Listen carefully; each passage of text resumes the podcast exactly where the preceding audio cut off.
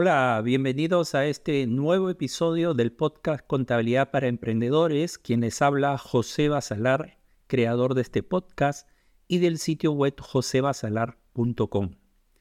El día de hoy nuestro tema será los gastos pagados por anticipado. Esta partida se encuentra en el balance general, específicamente en el activo corriente. Este ítem acumula aquellos desembolsos realizados para cubrir servicios a consumir en el futuro, gastos que devengarán con el tiempo, por ejemplo, los alquileres dados por anticipado, los seguros cuya prima generalmente es anual y se paga al iniciar el contrato. Los puntos por abordar respecto a esta partida es descripción de las cuentas involucradas, dinámica contable y tercero, participación en los indicadores financieros. Antes de seguir, aprovechando que este episodio es corto, responderé una interrogante que me ha llegado hace un tiempo sobre el término emprendedores utilizado en el título del programa. Sobre esto les comento que emprendedor es todo aquel que se inicia en un proyecto muy ligado a la empresa. En ese sentido, incluye a las personas que están pensando o ya se encuentran en desarrollo de un negocio. También podemos involucrar al estudiante o profesional contable que se encuentra en las búsquedas de oportunidades de empleo o por iniciar su estudio contable. Y por último, aquel profesional no contable, es decir, de cualquier otra disciplina, que bien sea como dependiente o independiente a su labor de asesoría o consultoría, busca llegar con la mejor disposición en materia de empresa a sus clientes. Y les digo, cualquiera sea la iniciativa que se encuentren realizando, siempre tendrán que relacionarse con la contabilidad, con la liquidez, los costos, los gastos, ventas e impuestos del negocio. Por ello, conocer y aprender la estructura e interpretación de los reportes contables en general es fundamental para toda actividad. De ahí el título Contabilidad para Emprendedores.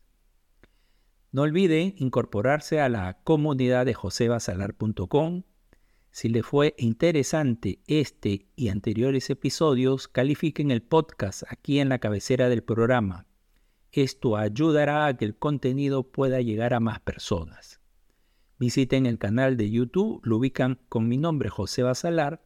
Ahí tienen el audio y a este le acompaña en video diapositivas con las notas de producción del episodio. El contenido presentado en este formato le ayudará a consolidar las ideas centrales del tema propuesto. Recuerde, siempre estaré proporcionando el conocimiento puntual y práctico. Bien, entonces yendo con la primera, el primer punto, descripción de las cuentas involucradas. Dentro de esta partida, gastos pagados por anticipado, podemos mencionar costos financieros. Estos costos corresponden a los intereses, comisiones y otro concepto relacionado con financiamientos recibidos.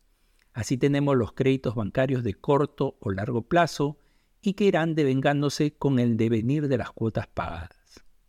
Seguros, aquí incluiremos aquellas importes otorgados en el pago de las primas de seguro, alquileres, desembolsos con ocasión del arrendamiento de bienes muebles e inmuebles y cuyas mensualidades seguirán devengando mes a mes. Primas pagadas por opciones, esto referido a inversiones financieras, y a la fecha de corte los estados financieros se medirán al valor razonable.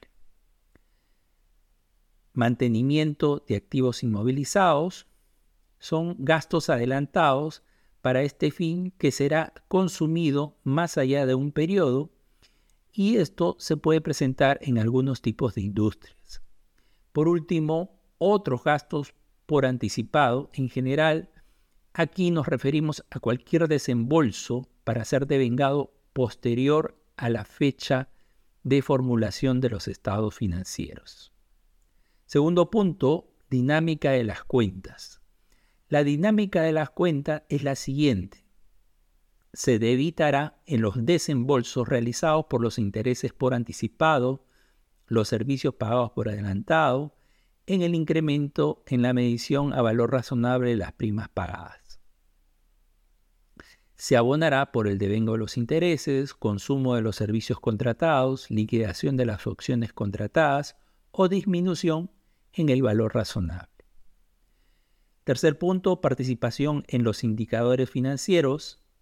Esta partida se encuentra incluida al determinar los ratios de liquidez, excluyéndose la prueba ácida que está dentro de los ratios de liquidez y se encuentra incorporada también en la fórmula del capital de trabajo. Así tenemos, le enumeraré los tres ratios siguientes. Liquidez general que se determina el activo corriente entre el pasivo corriente. Dentro del activo corriente están los gastos pagados por anticipado. La prueba ácida, activo corriente, aquí se le resta los gastos pagados por anticipado, se le resta las existencias y se divide entre el pasivo corriente. Y por último, el capital de trabajo, que la fórmula es activo corriente, donde se encuentran los gastos pagados por anticipado, menos pasivo corriente. Listo, hasta aquí hemos desarrollado la quinta partida del estado de situación financiera. Recuerden, tenemos un curso muy práctico sobre análisis de estados financieros donde podrán aprender esta y todas las partidas involucradas en los estados financieros. El enlace al curso lo tienen en el sitio web josebasalar.com. Bien, aquí nos quedamos. Comparte el episodio con tus pares. Nada más. Hasta la próxima. Chao.